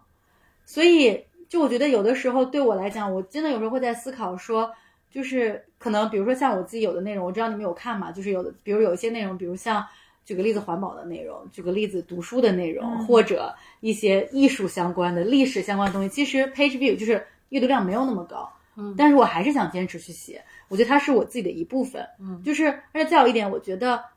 大家所谓的 influencer，你是要 influence，就是你是要 influence 一些人的。就至少你是要有自己的态度，你是要有自己的坚持的，嗯，所以就包括可能之后我会想说做很做一些可能更有意义的事情，包括我们其实，在疫情之后也写了一些，就是跟环保相关的，而且现在我自己就是非常 open 去跟这些与环保相关的一些品牌去合作，包括国内的有一些品牌，然后包括国外，其实现在也有很多品牌在做这个相关的事情，其实我觉得是非常非常好的。但我也知道这是一件非常难的事情，因为大家讲到环保会觉得说，哦，你就是比如说少用了一些材料是好的呀，或者比如说你少污染环境是好，但其实这个成本非常高，它从原材料从 supply chain 一直到你可能最后实践到就是真正 sell 的这个环节，其实是一件。特别特别难，而且要花费更高的事情，所以很多品牌对很多品牌来讲，这是一件所谓费力不讨好的事情，你知道，就是主要消费者也很不愿意为这样的事儿再去额外买单。对，嗯，所以我觉得对很多真正一直在坚持环保的品牌，我会特别的尊重，也特别希望去跟他们去做一些比较不一样的这样的合作。对，所以我觉得可能真的再往后走，我也是希望可以做一些相关的或者可能其他的形式的，但是更。就是 for good cause 这样的事情，对，嗯，真好，嗯，就是你你有讲到，就是 influencer 对于自己的这样的，就是你的读者的这样的影响吧，就是你要不要再多讲讲？你觉得你的读者的画像是什么样的女？就是是不是女生像我们的播客一样，呃，也也是女生居多呢？他们都是什么样的人呢？嗯。对，其实因为我们后台是可以看到这些分析数据的嘛，我们大概百分之八十都是女生。然后只有百分之二十左右是男生，其实我还挺惊讶，还有还有男生的。对，然后我我自己也很惊讶，你知道，因为我们有时候会跟品牌，然后做一些粉丝见面会，哎，就是每一次都有那么几个男粉儿，然后然后就是就很逗，你知道，我们就会聊说啊你是做什么工作的呀，或者什么，甚至还有男粉，比如说我们之前在上海做粉丝见面会，然后他们会从。我忘了是苏州啊，不是杭州还是哪里，就是特意赶过来，你知道吗？对，就我最后觉得特别的地方吗？这些男粉丝，我我反而觉得他们其实更注重生活方式的东西。对，就是其实挺有意思的，就是大部分可能都是女生，可能平常会喜欢，因为我们分享很多就是关于美的东西啊，然后可能生活方式的东西。但我发现发现说，男生其实有很多人其实他也很在乎，包括有很多男生其实是会每期都看我们那些旅行的内容。就是女生可能更多的是 focus 在什么？你介绍一些穿搭呀、美妆呀、护肤啊。那男生可能更多的是在一些什么居家，然后旅行，可能餐厅。因为其实餐厅大家都会去嘛，就比如酒店和餐厅这种。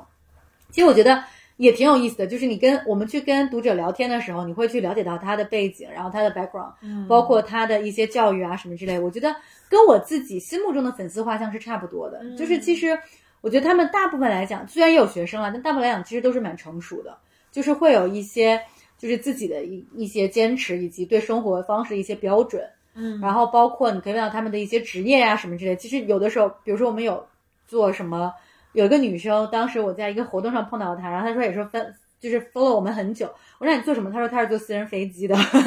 就是你知道，我觉得嗯 蛮厉害的。对，但当然也有很多粉丝是。家庭就是全职的家庭主妇，然后他们就说啊，说我每天在家里带带孩子啊，然后那个看翻翻你的公众号啊，然后就觉得说接下来就看带孩子去哪玩什么之类，我觉得其实也挺好的，就是大家其实都很充实，都有不同的生活方式，但是我觉得就是共同点就是大家对美的追求，然后对美好生活方式的追求，其实这也是为什么把大家都皱在了一起，就是真的是一件。挺有意思的事情，所以我们其实因为疫情其实停了一年，就是二零二零年的时候，其实我们没有做粉丝见面会，因为那一年真的很难，就是我们其实自己也也不愿意做，然后品牌其实也会觉得说有风险什么，因为那那二零二零年真的不确定性太强了。是的。但是今年啊，sorry，去年就二零二一年，我们大概做了有个四五场，四五场或者五六场这样的，对，也是跟不同的品牌合作，然后在不同的地区，北京啊。深圳啊，上海啊，其实我们都有做，就是我会觉得这其实是一个特别好的方式，就是你跟你的读者可以近距离的这样的交流，而且他们也会把他们的一些想法，就是很直接的，就是交给你。我觉得这是一件很很好，然后对我来讲也是一件特别特别有意义的事情。对，所以可能，所以我希望，嗯，就今年吧，二零二二年，对，也是可以有更多这样的机会，可以跟大家对话。对我觉得是一件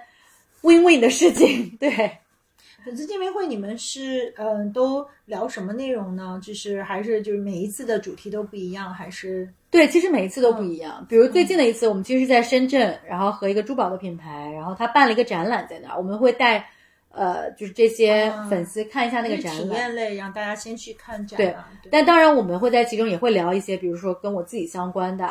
或者就是可能看大家感兴趣的话题吧，这样子。但是我自己其实是像展览这种，我其实非常非常喜欢的，因为首先我自己就很喜欢看展览，然后其次就是我在听完他们讲，就是专业的这一些导览讲完之后，其实我自己会有一个我自己的概念，然后我再会把我自己的想法结合可能。我自己的知识啊，什么之类，再去讲给粉丝，其实他们是很乐意听的。比如这次那个展览，其实它跨越了整个呃二十世纪，对它其实是在比如说从一战开始，然后到中间一二战中间，然后再到二战的时候，包括到后来可能七十年代，就是 art 特别的，呃，有很多不同的 art 形式出现的时候，就是其实它是一个很连贯的这样的一个线，就是它会有个线索。大家说一说去年我们印象中比较深的展嘛，因为我们都看了很多展。嗯，让我想想啊，对，大家进入了思考模式，让我们思考一下。我先想到一个，就是在呃 UCCA 看的那个。Andy Warhol 的那个呃，就是他的 life story 的那个展，因为之前在 Winnie 就是疫情前，我记得在纽约看了 Andy Warhol 一生的那个回顾大展，那个是 Andy Warhol 一生最大的一个呃，就是 Winnie 做的他的这个回顾展，当时在纽约都晚上九点多了还排长队，大家都在看嘛。然后回回这次去年在北京在 UCC 看的时候，我还呃挺感慨的，因为他的这个角度特别不一样，就是讲了他的他跟妈妈的关系啊，就是他。他的这个童年，包括后来他就是被枪击之后，他整个这个身体就是嗯恶化之后，他的这个整个对于很多的理念的那种呃变化，和他对于就是这个艺术的变化。那我我觉得我以前就是更多的会。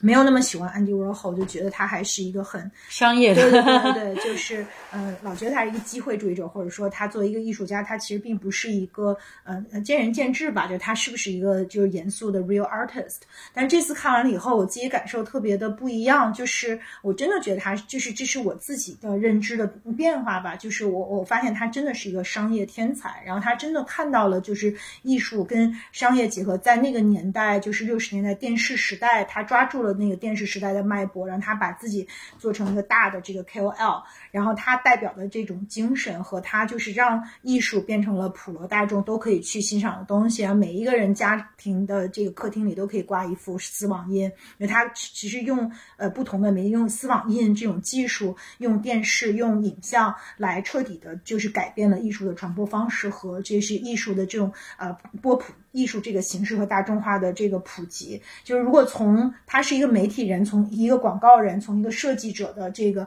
呃角度看，就是他是一个真正的 genius。然后他的那种审美，他那种态度，他的呃很多就是他其实那种人生的那种悲凉，和他很小的时候他的妈妈对他的那些影响吧，就是嗯，我我就是完全让我看到另外一个他和我我现在对这个人的。理解就会很大的改变，所以就算是同一个人，可能我们面对一个艺术家，或者面对一个嗯。现象级的这样的一个人物，我们可能在自己的这个成长中，我们自己的认知也会改变吧。就我可能以前有一个就是特别纯艺术的那个，我就是觉得就是凡就是我我觉得得是梵高那样的、塞尚那样的才是真正的艺术家。但是在这次在看 Andy Warhol 的时候，有就是有一份特别不一样的那种感动，就是说一个。嗯，对一个人的评价有很多的角度，就是我觉得不懂。就是如果看 Andy Warhol 只从纯 fine arts 角度去看他，就是误解了他。那他其实真的是一个媒体天才，他是一个商业天才。然后就是一个人只有能够真正的去理解那个东西，就是理解那个时代所代表的一切，就是理解。就是比如说电视时代代表什么广告，那个是美国的广告，就是突然开始蓬勃的那个时代。然后呃，中产阶级就是二战之后的这个经济复苏之后的那个那个那一代的这个蓬勃，他们对于艺术的这样的一种呃需求的那样的一种呃市场的需求吧，就是他把这一切都做到了一个极致，然后他真的是那个时代的引领者。就就是我我觉得去年这个还对我的印象还蛮深的。嗯。就是我都可能记不太到，就是特别细节的展的信息了。但是印象比较深刻的两个展，一个是有一天也是在 UCC，但我是看的是一个策展，就是它比较小规模的，好像那个艺术家叫王拓，是一个男生。然后他其实做的作品主要的呈现是视觉化的呈现，再创造和视觉化。然后其中有两个作品让我也比较深，一个是说他请一对男女。演员，职业演员，然后各自其实按照剧本去演一对相爱，然后彼此怀疑、背离的夫妻，然后但他们其实不知道各自剧本的走向，非常投入的最大化的去还原他们认为的这段关系中的真实状态，然后让他们再去卸去了这个就是你作为演员的角色，重新去复原你的感情。我觉得那那那个作品其实让我其实。我觉得那个作品中让我跳脱出来去看到，说我们在生活角色中，其实很多的时候你无无呃非意识的剧本的存在。那那个是我印象很深的一个作品。还有一个就是呃就非常沉重，是她应该是一个中年的女性在给妈妈做就是明餐，就是去世的妈妈在给去世的妈妈做饭，然后同时一直配的那个旁白应该是呃海上花用用用用。我忘了是上海的上海话去念的，在那个过程中，我特别深切的感受到的，就是在传统文化下，母女关系就更我，它是我们上一代的那种妈妈和母女之间的关系中，爱与关怀之间很难的那种表达，以及当。你错过的全部表达之后，你的那个遗憾和沉重。我记得那天我看完展之后，以后就会觉得说心里剧堵无比。那天的那天阳光非常好，但你就会觉得怎么在阳光下暴晒，你都没有办法觉得把你心里的沉重和阴阴霾驱走。我觉得比较好的艺术展，它还是让你有特别强烈的生命共振是很重要的。嗯，就还有两个是旅行中的小展，都是在南京。一个是南京，是不是应该有个叫金鹰美术中心？就是它是，其实那个是我特别讶异的一个展，就是它的策展和呃收集的当代、国际、国内艺术家的作作呃这个嗯作品的水平是非常好的，那个规规模也特别宏大。我去的时候应该是呃临近闭馆了。更妙的就是说，当我去看的时候，就是安保小哥就过来跟我说：“你换这个角度看。”他说：“我这个。”说你换这个角度去看，你看是不是有不一样？因为当时有那个落日的余晖过来，然后小哥还跟我去讲说，我以前是做公关和活动的，今天是我上班的第一天，我接受了怎么样的训练？然后我觉得特别妙的是说，既我我既震撼于就是作为一个，我觉得还是一个城市级的博物馆，它的那个存量和布展的规模，同时其实它很好的培训了它它的工作人员，然后以及我看展之外，其实和人之间有了关联，我觉得那个特别妙。然后我记得在南京的，我又我还看了个南京博物馆。其实南京博物馆应该是咱们国内除了故宫之外的第二大馆藏的，就是国家级的博物馆。如果我没有记错的话啊，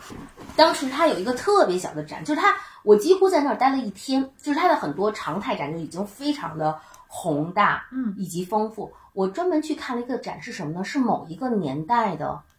珠宝表的展。然后我当时学到一个词，他是在他在描述，因为他他我看到了不同年代的用珠宝镶嵌不同的机械表呃的工艺，然后有比较宏大，就是你能想到那种喷泉造型的，你也能想到那种金像上面还有楼亭的。然后他其中写了一个词叫做华丽而精准，我在想，这不是我吗？其 实，其实我还是经常会在意的是，除了那个展本身它的信息之余，它带给你的这种生命上的共振，尤其是你有没有机会，呃，和自自己对于自己的生命有更多的理解层次，我觉得那个是比较重要。因为那几个展看的还都很开心。我，我想我今年其实看的比较印象深刻的展，其实是浦东美术馆，浦东美术馆开业的展览。然后他就当时有三个浦东美术馆，就是 Tate 跟 Tate 的那个。对对对，一个是 Tate 那个，然后他其实还有个猕猴，就是米罗的展览，然后同时期还有蔡国强老师的展览。对啊，咱俩没说蔡老师，我们大家都特别喜欢。对那个展览，我我自己，因为我其实去年啊前年的年底，那个展览在北京故宫也办了。对对对。然后我当时也去了，但是就他现在不又还原到上海，其实又有一些不一样，但是整个的故事线是相同的。嗯。所以我我会觉得说，哎，当你看两次这个展览，其实你会有更深刻的印象。然后包括那一次就还挺有幸的，我就采访到了蔡老师，然后包括他的女儿就是文优，就是他们两个其实，因为你原来都会觉得说，哦，蔡老师一个就是真的就是你叫高高在上，然后离大家很远的。但那次聊完之后，我发现说，哎，蔡老师挺逗的，你知道吗？然后他也很好聊，而且当时我是采访他们两个人一起嘛，你就会感觉到他的父爱真的是对，就是对文优的那一种发自内心的支持和爱，就是让我会觉得说，蔡老师是一个真的。特别暖男的这样的一个形象，你知道吗？就是会让你看到不一样的艺术家的这种不同的侧面。那同时就是 Tate 的展览就是因为我自己原来在伦敦读书嘛，就是我觉得很多人可能在原来原来在伦敦生活过的，可能都会对这个展览有一些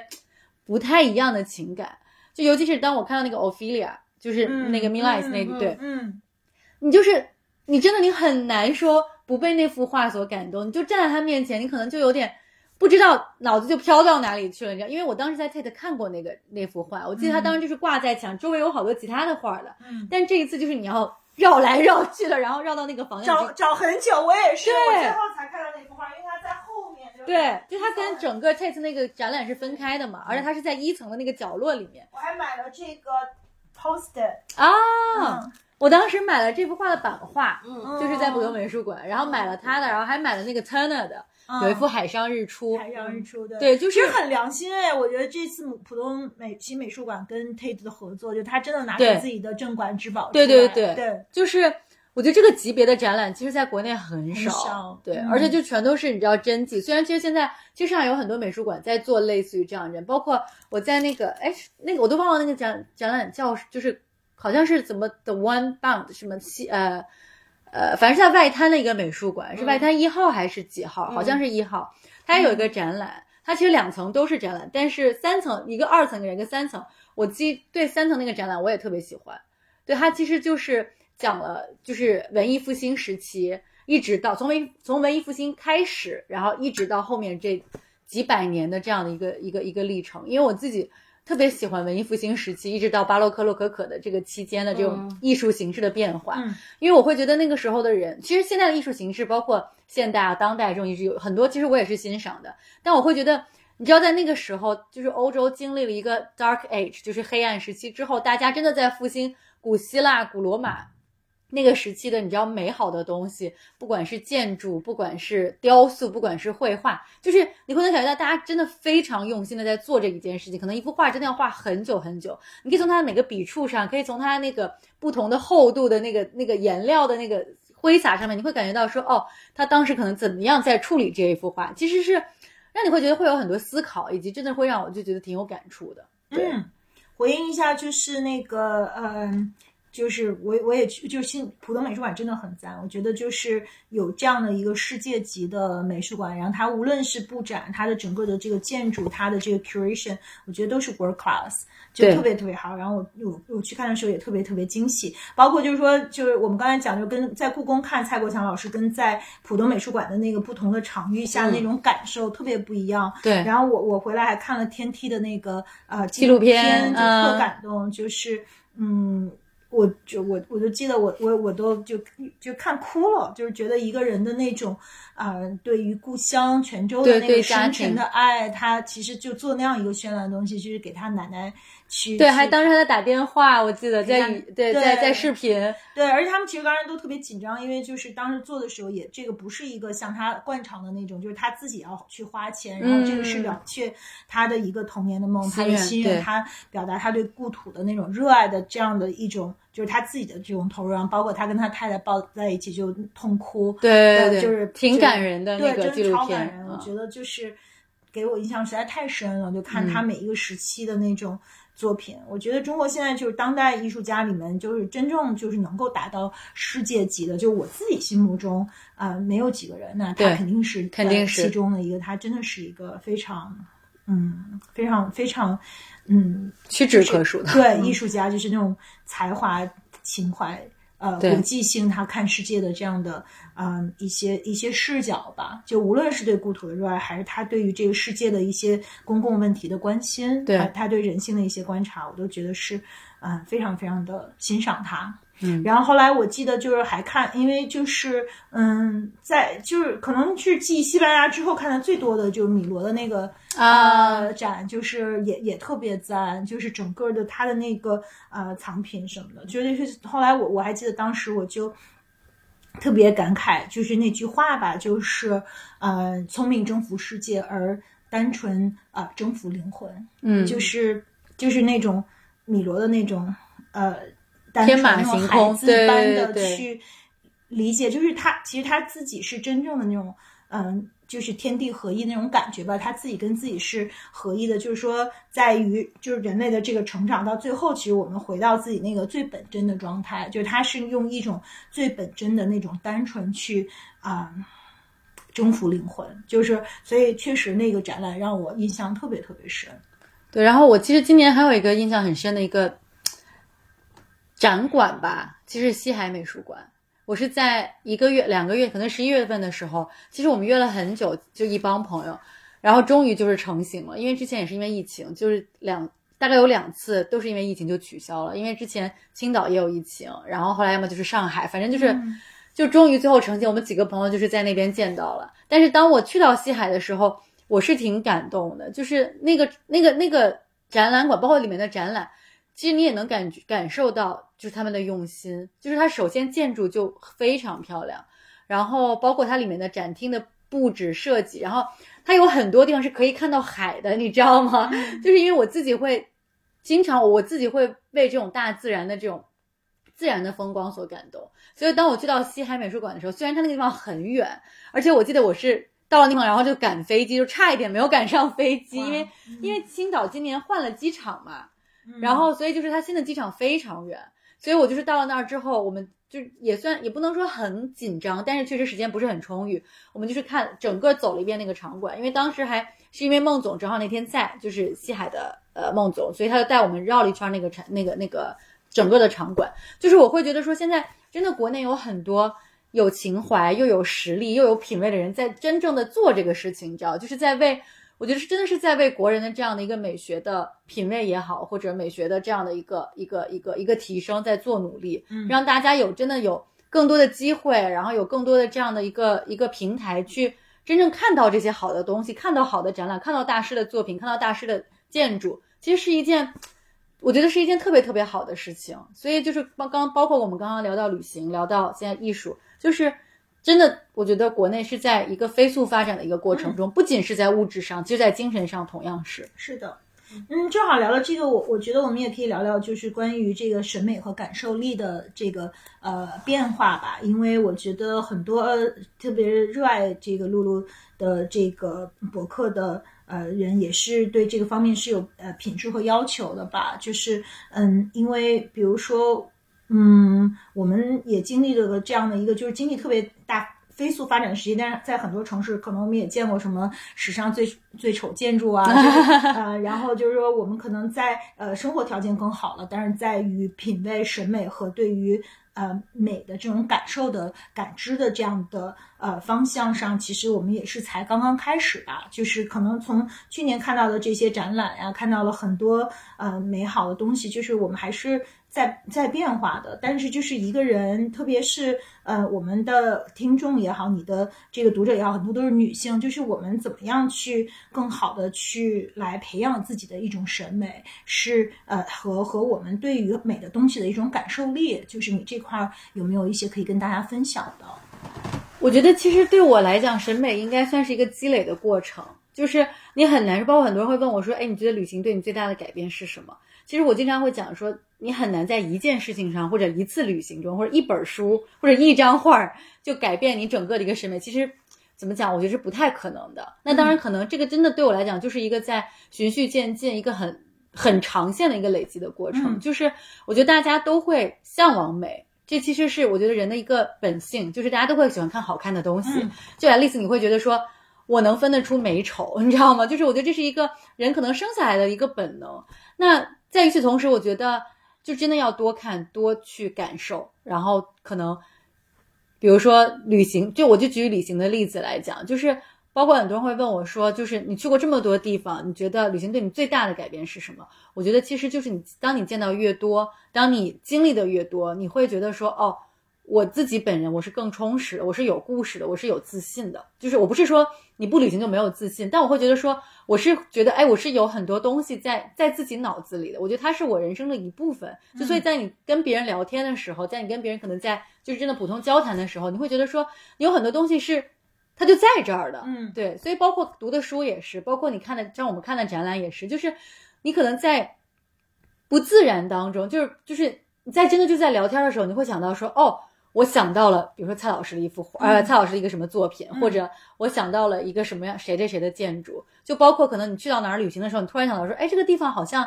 我似曾相识，或者比如说在在哪儿哪儿见过，或者包括现在之前很多人喜欢在什么小红书上写什么，比如呃什么中国小京都，或者什么你知道就是国就假装在哪儿哪儿哪儿什么之类。其实我觉得我们现在其实不太需要什么假装在哪儿哪儿哪儿，因为就是。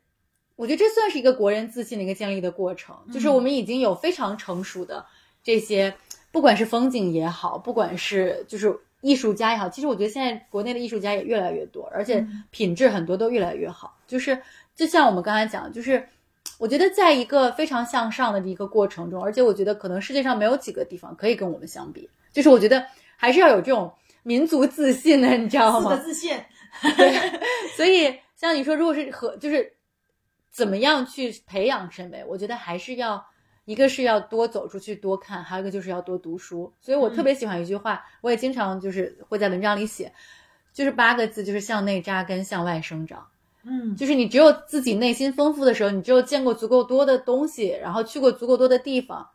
因为我们经常会讲读万卷书，行万里路。对我来讲，其实它虽然是一件。很俗的，就是一一句很俗的话，但它真的就是真理。就是你不能只读书，你也不能只行路。就是我会觉得说，把这两个事情结合起来，你又既又去了很多漂亮的地方，见证了很多很美好的风光。那同时，你也可以把自己的知识体系去连接起来。其实这是一件特别有意思的事情。比如说，你读的每本书，突然间你到了一个什么地方，或者你在跟朋友聊天的时候，发现说，哦，原来这个事情是和它能相连的，你知道吗？或者就是说。你突然间可能想到了你曾经读的某一段历史，然后当你到了，包括比如说我去西藏的时候，我也会读一些跟西藏相关的书，你就会想说，哦，原来当时是这样的一个情况下，然后是在这样的一个环境下发生了什么什么的事情，你就会觉得，哦，就是有一种你知道很通透的感觉，会觉得说，就是当你的知识网全都，也不说全都在逐渐打通，或者说逐渐扩张的时候，你自己其实是一种。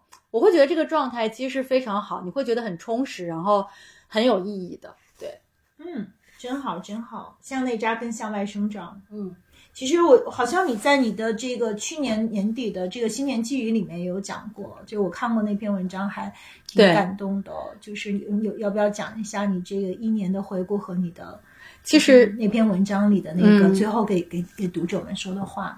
对，其实我每一年十二月三十一号都会写一篇，就是大概总结的文章。你知道，二零一九年的时候，我我其实我写那篇文章的时候，我还翻回了我二零一九写的，因为二零一九就就是疫情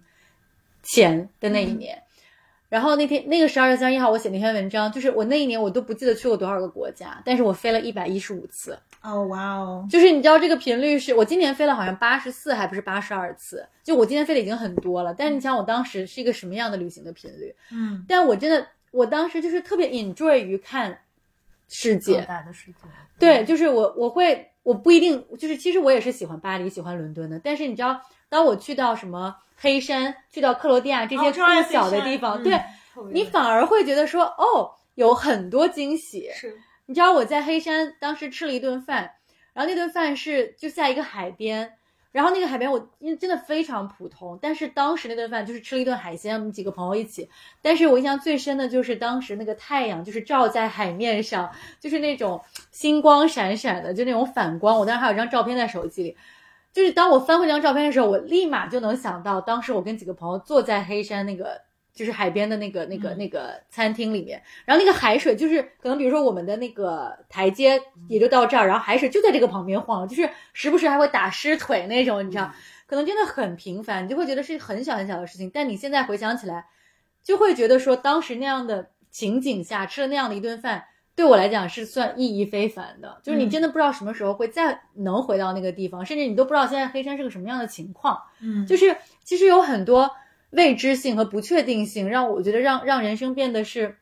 既有趣又让你有点惧怕，因为你不知道明天是怎么样的，但同时你又会因为这个很期待明天。对，所以我会我会觉得说我很想念当时的那样的生活，但是这两年我觉得下来之后，我我反而会觉得说我让自己怎么讲 get used to，就是习惯于现在这样的生活，可能生活节奏更快，因为工作更多，但同时。我觉得好处是真的可以让我见证了国内更多的好的地方，所以我我今年啊，就 sorry，去年十二月三十一号就是在写这个事情，说虽然我们停下了远行的脚步，但是这也有就是这也让我们有更多的机会去见证祖国的大好河山。这其实我觉得很多人可能都跟我有同样的这样的想法，嗯对。那同时，其实今年我们写了更多的内容，比如说关于读书，嗯然后比如说关于一些我自己的一些感慨，包括关于环保，其实我觉得都是一些很有意义以及很有意思的事情。嗯，对。然后包括我记得我我我找一下我那个文章，对我记得在找，对对对。然后我记得我最后确实是写了一段话，然后我觉得就是可能每年给自己的一个算是小的总结，嗯对。啊，我我我也找到了嗯看我的 note 里有这两段话，对吗？啊，对对对，也是没有做功课？厉害。嗯我就说，我就总结了一下我今天做了哪些事情，去了哪些地方，然后包括，呃，比如说我们开始做很多视频类的东西啊，然后包括我今年做了一间自己的，呃，设计了一间自己的酒店的房间，啊，对，其实对我来讲都是很有意义的事情。然后又去了滑雪，我今天又学会了那个呃冲浪，就 wake surfing，就是其实是一些挺不一样的体验。包括西藏，然后包括青海，包括贵州，其实都是让我今年印象特别深刻的地方。然后又采访了一些，就今天我们其实开始做了一些采访，就包括刚刚我们讲说蔡国强老师，然后呃还采访何超莲，就是其实采访一些明星也好，或者名人也好，对我来讲都是对我来讲其实是一件很有意思的事情，而且我很爱跟人家聊天，你知道吗？对，所以就是当然旅行的内容也在写了，比如说一些探店，然后或者去到一些不同的地方，我就说呃。呃，然后我最后其实写了，因为我们今天也做了，我看几场，一场、两场、三场、四场、五场，我们做了五场那个粉丝见面会，对，其实还蛮算蛮多的，因为疫情还是继续的嘛，对，嗯所以我最后在我最后就也说，如此看来，这一年何其精彩，依旧做着自己喜欢的事情，身边有一群懂生活、有思想且志同道合的朋友们，当然更要感谢你们一路以来的陪伴。新的一年，希望我们都能独立且自由，柔软而坚韧，向内扎根，向外生长。然后最后一句话，我就写说生日的时候，因为我生日是十二月底，就是刚刚过完生日，嗯我就说生日的时候，我悄悄许下了一个愿望，愿我们可以早日抵达那个曾经近在咫尺，如今却显得遥不可及的远方。嗯，好棒哦！对我看了这段话也特别感动，也其实说出了我们每很多人的内心的愿望和声音吧。对，真的是曾经可能就是一个周末就能去的地方，现在就突然间变成真的很遥远。嗯，是的。其实你的这个嗯、新年的呃愿望和和和祝福，就是写在一年的最后的时候，跟我们的呃播客跟大家就是读者们分享的也非常的相似吧，就是能够。更加做就是自由和独立，做特别是做做一个自由和独立的女生，以及就是我们如何就是向内去探索，可以让我们的内心更丰盈，向外去更好的去理解这个世界，去丰富我们自己。然后，嗯，所以我觉得就是特别的暗合吧，就是我们嗯嗯，大家在这个用自己不同的方式去表达我们对这个世界的爱，表达我们对我们的呃，就是听众和我们的读者的这种啊、分享，就是就是我也很开心，有很多共鸣。对，就真的是有很多共鸣的。嗯，然后刚才露露分享说，我想起了布洛斯基的一句话，但是我只认非常认同他前半句，我就忽略我不认同的后半句念给大家。就是他去讲说，一个人的美学经验越丰富，他的区别越坚定，呃，他一他的道德标准选择就会越精准。然后他也就越发自由，这是他前半句我特别认同的部分，在自己大家共享。嗯，他的尾巴有点丧，我就不太认同。但确实这句话说的很好，我觉得说的也对很对。很多人的自信其实真的就是建立在你的知识储备，然后你的见、你的、你的见识、你去过的地方，包括你经历的事情。是的，赫拉利也说，知识等于体验乘以敏感度，就是那种感受，我们的丰富的体验加上我们的呃感受力，其实最后就是塑造出我们的样子。嗯，所以我们的样子也是我们每一次去到的地方，我们看的每一本书，我们跟朋友的每一场谈话，我们走过的呃每一段地，每一段路。特别好。那我们就先录到这里。好。谢谢大家。谢谢。谢谢露露。谢谢拜拜。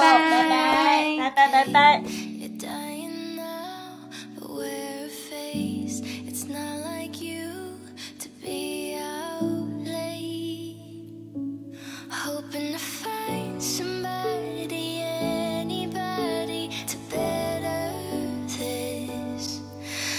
She's all